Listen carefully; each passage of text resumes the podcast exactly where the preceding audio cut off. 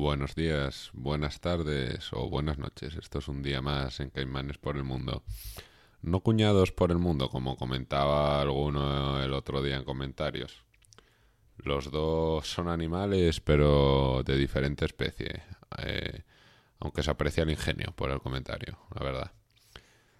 Bueno, como decía alguna otra vez, estoy un poco más liberado para poder dar la chapa a la gente en este podcast. Así que la aventura empresarial que aprendí ya no requiere tantas putas miles de horas como se le echaron. Antes era como un bebé que casi necesitaba toda tu atención.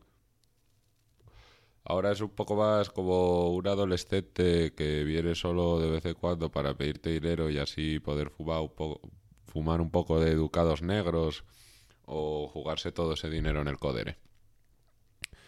Pero bueno, cosas que hablar sobran. Lo que falta es gente, ya que todos mis, eh, todos mis colegas o están intentando montar estafas piramidales con NFTs o están todo el día mirando TikTok, pensando comprar una casa BlackRock, de resaca todo el fin de o sacándose un doctorado. Sí, sí.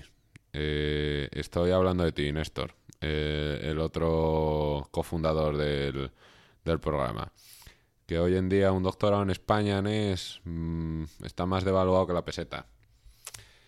Eh, las empresas aquí en España se limpian el culo con un doctorado, que sepas tres idiomas, dos máster, que hayas creado la cura contra el cáncer, les da lo mismo. Lo único que quieren es que tengas experiencia, aunque sea incluso en un sector que ni siquiera exista.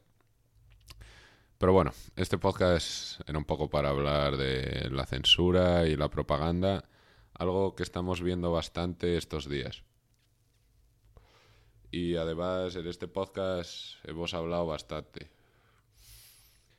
Eh, de hecho, algunos debates hemos tenido, de hecho, Néstor y yo. Eh, ahora estoy leyendo un libro bastante interesante que es Things Fast, Things Slow de Daniel Kahneman.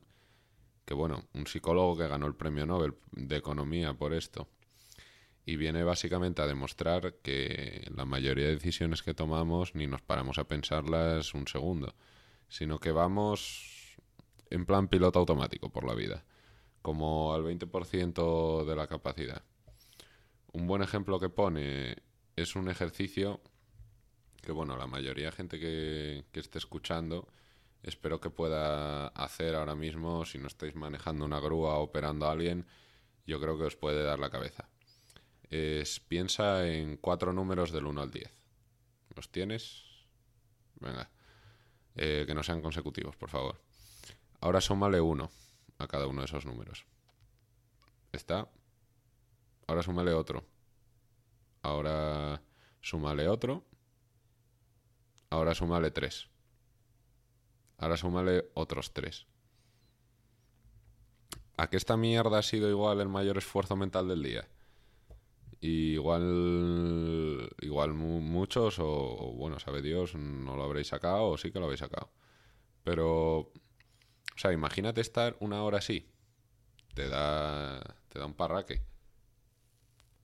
Pues lo que viera a demostrar el libro es que básicamente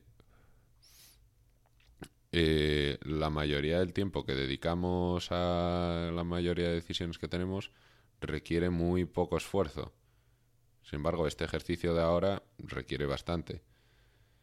Y esto ya no sale en el libro, pero tiene un punto de vista bastante evolutivo, porque la mente humana tiende a ver temas complejos lo más simplificados posibles para no para así no tener que usar recursos extras en algo poco productivo.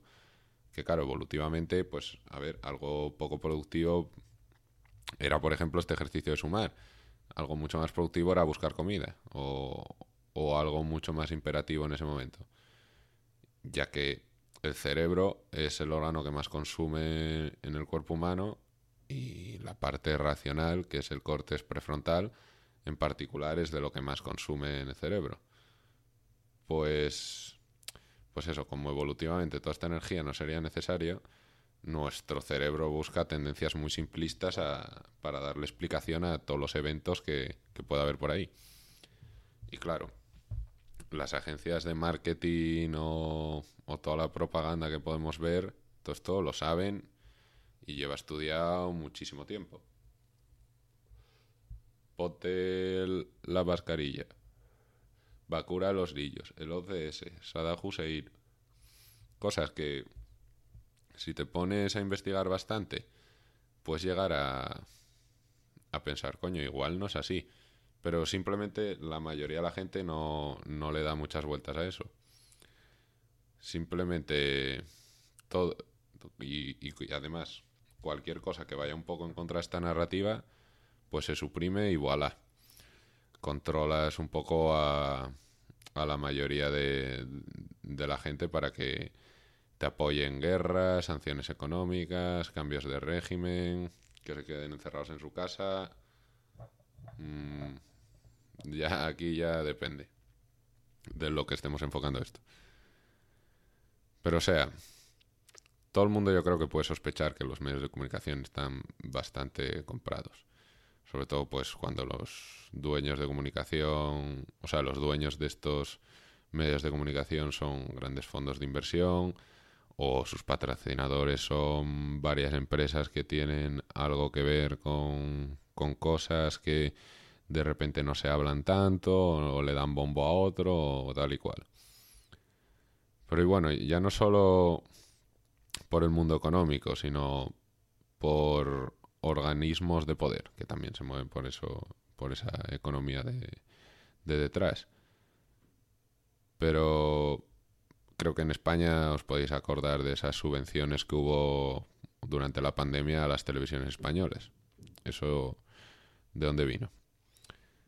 O, o el Washington Post, que a lo largo de la historia muchas muchas grandes narrativas no se han llegado a publicarse o todos estos banqueros y, y hedge fund managers que han dado millones de dólares a Jeffrey Epstein, un tío que básicamente había montado una red de pederastia en lo que estaba implicado Tokiski, desde Bill Gates hasta, bueno, todo el mundo, el, el este de Inglaterra y... Pues oye, esa historia que no salga o, la guerra en Yemen, que, no interesa que salga tampoco. O, por ejemplo, la semana pasada ahorcaron a 82 personas públicamente en Arabia Saudí. Sin embargo, todos compramos petróleo de Arabia Saudí. Pero por eso, esas historias que no, que no interesan, que no salgan. Mm, sobre esto hay un, un libro muy bueno de Noam Chomsky y Manufacturing Consent para ver cómo funciona toda la maquinaria presa, de prensa en estos temas. O también hate.inc de, de Matt Taibbi para ver el resultado. El de Matt Taibbi es más actual. Para ver cómo está ahora la prensa luchando contra, contra todas las redes sociales y, y cómo su modelo de negocio ha tenido que cambiar y tal. Pero bueno, Internet parecía que nos iba a poder salvar de todo esto, porque iba a ser como una especie de democratización de las ideas, el coste de producir algo y que la gente tenga acceso a ello se ha reducido casi a cero. Antes, yo qué sé, si tenías que poner tu idea ahí, tenías que imprimir millones de papeles, o sea, un periódico. Pero claro, no todo el mundo podía. Ahora puedes subir un vídeo de TikTok moviendo el culo y ya tienes acceso a millones de seguidores. Por cierto, Caimanes por el Mundo empieza su nueva cuenta de TikTok. No os perdáis a Néstor con sus nuevos bailes senegaleses. Pero se está viendo que Internet lleva teniendo cada vez más censura desde los últimos años. Uno de los grandes impases o momentos fue... Hubo unos cuantos, pero cancelados antes, pero de los más impactantes fue Donald Trump, que siendo todavía presidente de Estados Unidos, básicamente le echaron de, YouTube, de, todas las plataformas. Hizo no hace tanto un, creo que la semana pasada, en Full Send Podcast, que es uno de los podcasts que más se escucha en el mundo, fue Donald Trump de invitado y tuvo 6 millones de visualizaciones en YouTube en menos de un día y lo quitaron. Pero bueno, los medios de comunicación llevan toda la vida dando desinformación y ya el tema de la desinformación es algo bastante debatible, pero eh, muchos de ellos demostrado que lo hacían con alevosía. Encima, pueden tener los huevos de usarlo como argumento para silenciar al resto, cuando ellos lo llevan haciendo todo este tiempo. O sea, si pueden hacer eso al expresidente de Estados Unidos, que bueno, puedes odiarlo, puedes quererlo, evidentemente es un tío muy polarizante y yo no estoy de acuerdo en muchas de las cosas que, hace o, dice. Pero si puedes quitar a esta, persona de, del discurso, ¿qué te está diferenciando a ti tanto de Rusia?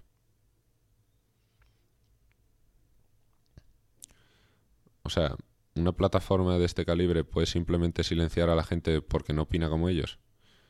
Pues la respuesta es que sí. Sí, y, pueden hacerlo con total impunidad. Ya ni que se, ni se molestan en dar explicaciones. Antes, mm, más o menos, no, no siguen las políticas. ¿Qué políticas? Bueno, estas, eh, tal. Eh, el hate speech o no sé qué. Pues resulta que acaban de cambiar todas sus políticas, Instagram, Facebook y unas cuantas, y ahora sí que vale el hate speech contra los rusos. O sea, tú ahora puedes amenazar de muerte a los rusos. Y no te echan de ninguna de estas plataformas. Sin embargo, contra el resto de la gente ya no, no pasa nada. No pasa nada. Y bueno, de estos casos hay un huevo. He dicho el de Donald Trump porque igual fue de los más conocidos. Pero es que cuando vino el COVID, y no sé de quién es esta frase, pero la mítica frase de nunca desperdicies una buena crisis. Pues no la desperdiciaron, no. Porque la gente que no opinaba como la OMS, una organización que al principio aseguraba 100% que las mascarillas no valían para nada, entre otras bastantes cagadas que eh, tuvo y ha tenido a lo largo de la historia, o como muchas otras agencias tan respetables y sin ningún tipo de caso de corrupción o de puertas giratorias, con las mismas industrias farmacéuticas que han tenido récord de beneficios históricos en esta pandemia, como pueden ser la CDC, el NIH. Por cierto, un dato curioso sobre la NIH. Financió el mismo laboratorio que experimentaba con los coronavirus en Wuhan para hacerlos más peligrosos contra células humanas. Pues oye, todo eso si lo ponías en YouTube o en cualquiera de estas plataformas, pues fuera por lo que fuera, eh, era desinformación y te lo, y te lo quitaban de ahí. Los científicos que decían que los confinamientos no tenían muchos sentidos, silenciados, ridiculizados y cosas peores. Como se ha sabido en los emails estos de altos cargos de esas mismas agencias que estaba hablando antes, tan respetables, que ahora ya nos dicen que no hace falta ni cuarentena, ni mascarilla, ni nada. De nada, de nada, porque ahora hay que centrarse en Ucrania, la siguiente gran crisis con la que, pues oye, muchas empresas van a forrarse. Antes les tocó a las farmacéuticas, ahora les toca a las petroleras y gasistas americanas, para variar. Los grandes, los grandes lobbies. Y estarán pensando, joder, ya era hora. No solo valía con que amenazaseis a todos los países de la OPEC con cortar la producción e inflar los precios para que fuese rentable el petróleo y el gas americano y haciendo que todo el mundo pagase más, no. Ahora hay que banear encima el petróleo ruso porque está haciendo algo que, que esta gente lleva haciendo toda la puta vida, que es invadir otros países. Y ahora nada, vamos a contactar, esto desde el punto de vista americano, vamos a contactar contra, con nuestros amigos iraníes, venezolanos, para que nos echen un cable con el petróleo mientras Europa nos financia toda nuestra nueva infraestructura productiva que se ha ido a la mierda por el COVID. Pero, pero oye, que en realidad lo que les interesa son, son los pobres ucranianos. En fin, que el tema de este podcast será la desinformación y con Ucrania pues más de lo mismo. ¿Dónde está el fantasma de Kiev? o Snake Island o, todas las noticias que han salido y se han corroborado que, son falsas, que son pura propaganda. Ahora Gainsaki diciendo que la subida de la inflación es por culpa de Putin. A ver, que el mes pasado fue la mayor inflación de los 40 años. ¿Eso también era culpa de Putin? ¿O, Putin ha cortado el gas o el petróleo? ¿O lo habéis hecho vosotros? Si no es eso desinformación, ¿qué es desinformación? Mm, a mí que me lo expliquen. Esta misma tía la semana pasada estaba dando una charla a 30 TikTokers sobre la guerra en, en Ucrania para que tengan la versión buena. O sea, pero es que es flipante. Y todo esto yo lo he debatido bastante con Néstor, lo de la libertad de expresión y tal. En mi opinión, tiene que ser plena porque en el momento que tienes algo como desinformación, ya cada vez más cosas van a entrar en ese saco. Cosas que te interesa que la gente no sepa, o cosas que no te gusta, o cualquier cosa, básicamente. Adversarios políticos, como hablaba antes de Trump. Y cada vez esto se va pareciendo más a una puta dictadura han quitado de YouTube 600 episodios de Abby Martin. También hasta el documental de Oliver Stone de Ucrania on Fire, de 2014, de su canal. Que de esto hice un podcast el otro día. Además, sin lo que hablaba, sin dar ninguna explicación ya. También han censurado a todos los medios rusos porque, oye, son desinformación. Y, por un poco de todo esto, nadie habla del puto laboratorio biológico que tiene Estados Unidos en Ucrania, que ahora salía la misma tía que hablaba con el embajador de Estados Unidos en Ucrania de a quién iba a poner después del golpe de Estado en el poder en Ucrania en 2014. Y que decía, fuck the EU. Sí, esa misma tía, que lo dicho, comentaba en el otro podcast, es la secretaria de Asuntos Exteriores de Biden. Una buena pregunta que creo que se contesta sola es cómo llegó ahí. Pues esa misma tía le pregunta al Congreso que si son laboratorios para armas. Y la tía dice, bueno, armas no, pero es investigación biológica. Mm, vamos, que no entren los rusos ahí. Coño, vaya raro. Y luego el tío le hace una pregunta que, que es, bueno, y si pasase algo es culpa rusa, ¿no? Y ella, sí, sí, es culpa rusa. Venga, saliste el paso, guapa. Y es que igual que como, como con el COVID, que aunque ese mismo laboratorio estuviese financiado por Estados Unidos, no es culpa de Estados Unidos. Si pasase algo con él, es culpa de Ucrania, es culpa de Rusia, es culpa de China o de un murciélago. Entonces, todo esto no es desinformación. Nada de esto. Están quitando a Abby Martin, a Lee Camp. O sea, no los sigo mucho, pero al parecer son muy antigobierno, antiguerras, antiimperialistas. Les han quitado todos sus shows de YouTube. Porque ahora, como digas algo bueno de Putin, salía.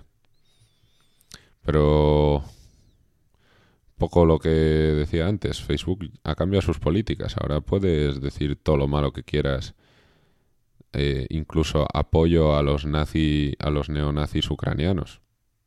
Ahora puedes decir eso, todo muy coherente.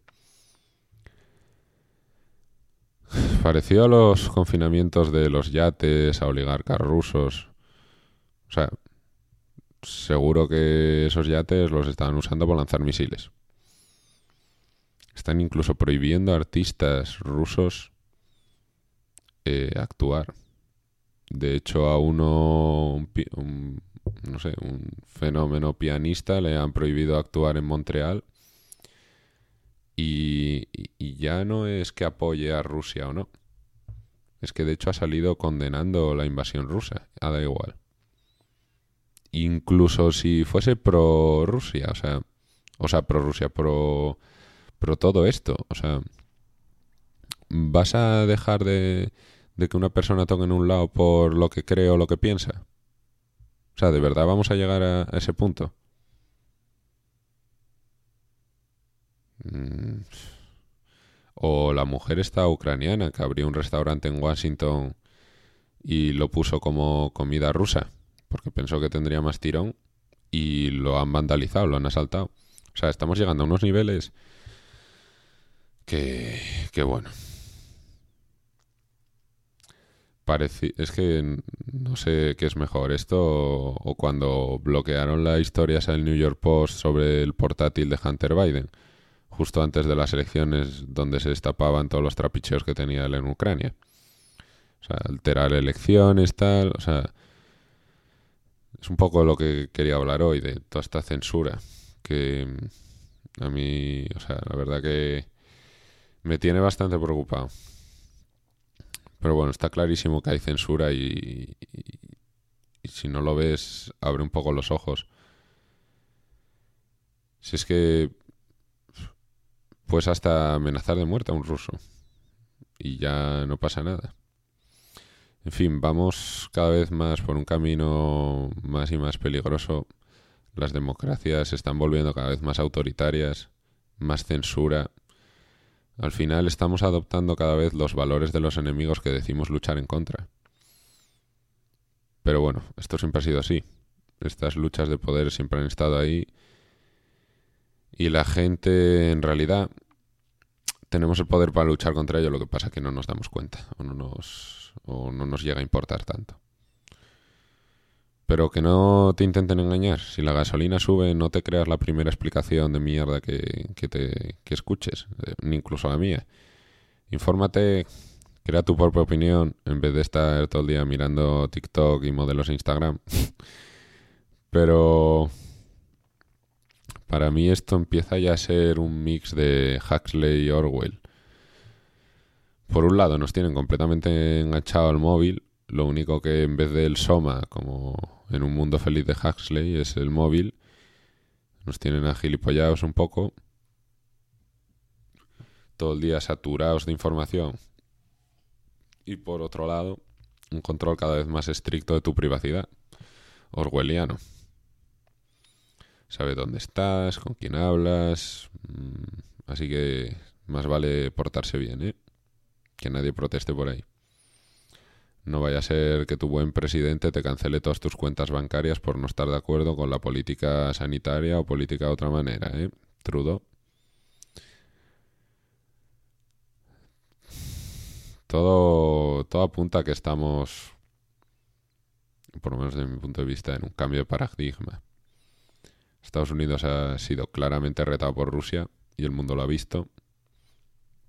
Arabia Saudí va a empezar a vender en yuanes el petróleo parte, bueno, el petróleo, parte de su petróleo. Esto me parece la noticia geopolítica más importante de, de los últimos días y o sea, el gran poder que de Estados Unidos desde los 80 o sea, el gran poder que tiene Estados Unidos es el dólar y desde los 80 reside en que todo el petróleo mundial se tiene que cambiar en dólares. De ahí viene lo de petrodólar. Y se la ha jugado un poco con todo este cambio de intentar bloquear a Rusia y echarla el SWIFT. Pero es que si Rusia consigue evadirlo, como parece que puede que sea, te estás pegando un tío en el pie. Porque el resto de países pueden empezar a adoptar otros medios de pago con Rusia, porque les siguen interesando sus materias primas, como a China, como la India, como estamos hablando antes de Arabia Saudí, todos esos países que en realidad es la mayoría de la población mundial, no están poniendo esas sanciones. Estados Unidos lleva mucho tiempo acostumbrado a usar estas políticas superagresivas de sanciones a países relativamente pequeños y que el mundo obedeciese. Pero parece que ahora empieza a haber un cambio de paradigma. Mm, ya haremos un podcast específico de esto porque me parece muy, muy harto del cambio geopolítico. Bueno, para ir acabando que ya me enrollo demasiado. Pero que sí, que la, la cosa no, no pinta bien. Y la mítica frase esta de tiempos duros crean hombres duros, hombres duros crean tiempos fáciles y tiempos fáciles crean hombres blandos que a la vez crean tiempos duros. Pues parece o creo que estamos al final de ese ciclo con gente blanda que a diferencia de nuestros abuelos nos hemos creído unos putos héroes por tener que estar en casa mirando el Netflix todo el día durante la cuarentena, pero es posible que sea probable que se acerquen tiempos duros. Pero bueno, no os preocupéis, que los caimanes llevan más de 300 millones de años sobre la faz de la Tierra. Y probablemente aguanten bastante más. Hasta aquí y, y nada. Todo esto son opiniones y con un poco de sarcasmo la mayoría de ellos. Así que no os enfadéis mucho en comentarios. o si queréis enfadaros, lo que queráis.